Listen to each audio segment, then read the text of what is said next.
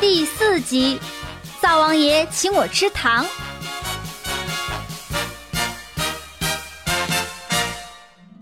爸爸，灶王爷吃糖的时候，真的会把自己的嘴巴给粘住吗？这个我也不知道啊。啊，这个你要是想知道的话，可以找我呀。你有办法？你也不想想我是谁？我的好朋友，声音精灵小铃铛。难得你这么懂事，那我就帮帮你吧。灶王爷啊，现在应该还没回天庭，马上去找他还来得及。铃铛神秘树枝，神话穿梭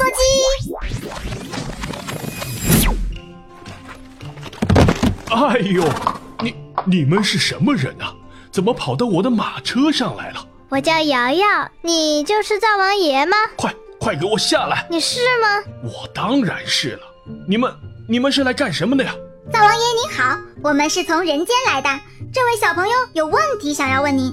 灶王爷，你吃糖真的会把嘴巴粘住吗？哎呀，怎么又是这个无聊的问题呀、快说嘛，白胡子老爷爷。还有车上的这些竹简，这是你要去告状的内容吗？写的都快是什住么手呀？！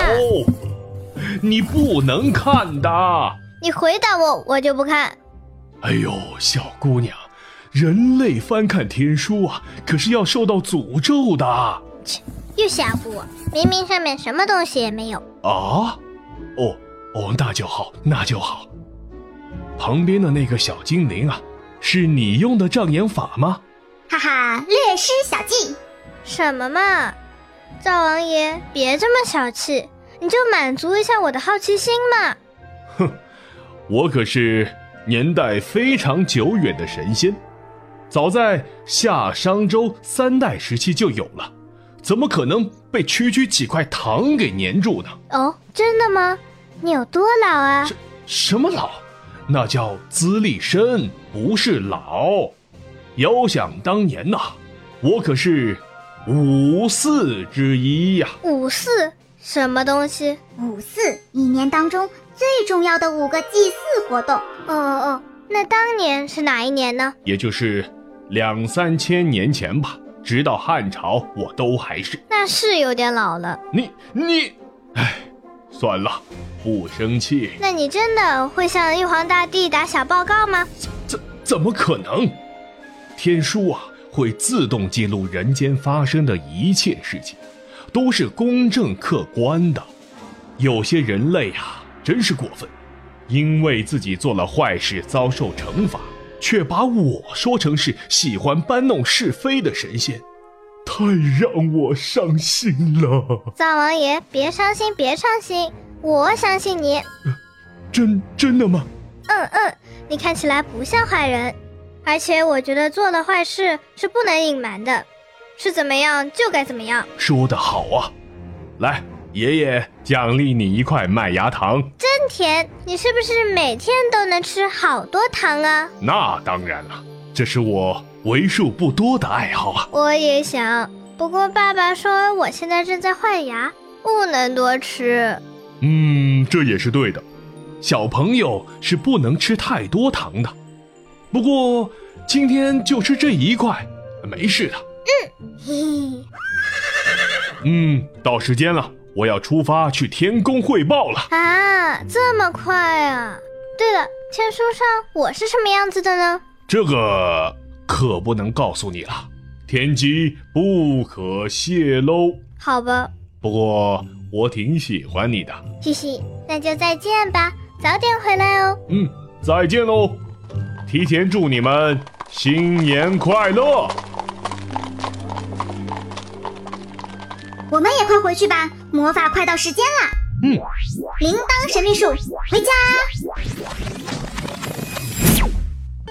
我要去补充能量，就先走了。好羡慕灶王爷啊，有这么多的糖果。吃太多啊，对牙齿不好啊。瑶瑶，知道了，爸爸，我们明天去看什么呀？明天当然是劳动喽，打扫卫生。咦，你是骗我的吧？嘿，明天啊，你就知道了。先别走，小朋友。接下来是我声音精灵小铃铛施展声音魔法的时间啦！我要改变声音喽，仔细听，能听出是谁吗？这次的魔法旅行结束了。嘿嘿，刚才说了什么？我想，我们应该去知识小课堂。今天是小年，距离过年只有一个星期了。可是我对春节还不太了解。嗯，我们要做什么呢？首先要祭灶王，据说每个家里都有个负责日常生活的神仙，叫做灶王爷。每年这个日子，他就要回到天上，向玉皇大帝报告人类今年做过的全部事情，而人类也会因此受到相应的奖励或惩罚。所以我们要准备好各种贡品，让他老人家多说好话，这样就能避免惩罚，明年也会顺顺利利的。嘿嘿，我是猪年守护者，让我们一起开启二零一九猪年春节奇妙旅行吧！声音精灵的春节旅行还在继续哦。想要了解我们的行程，请记得订阅我们的节目哦。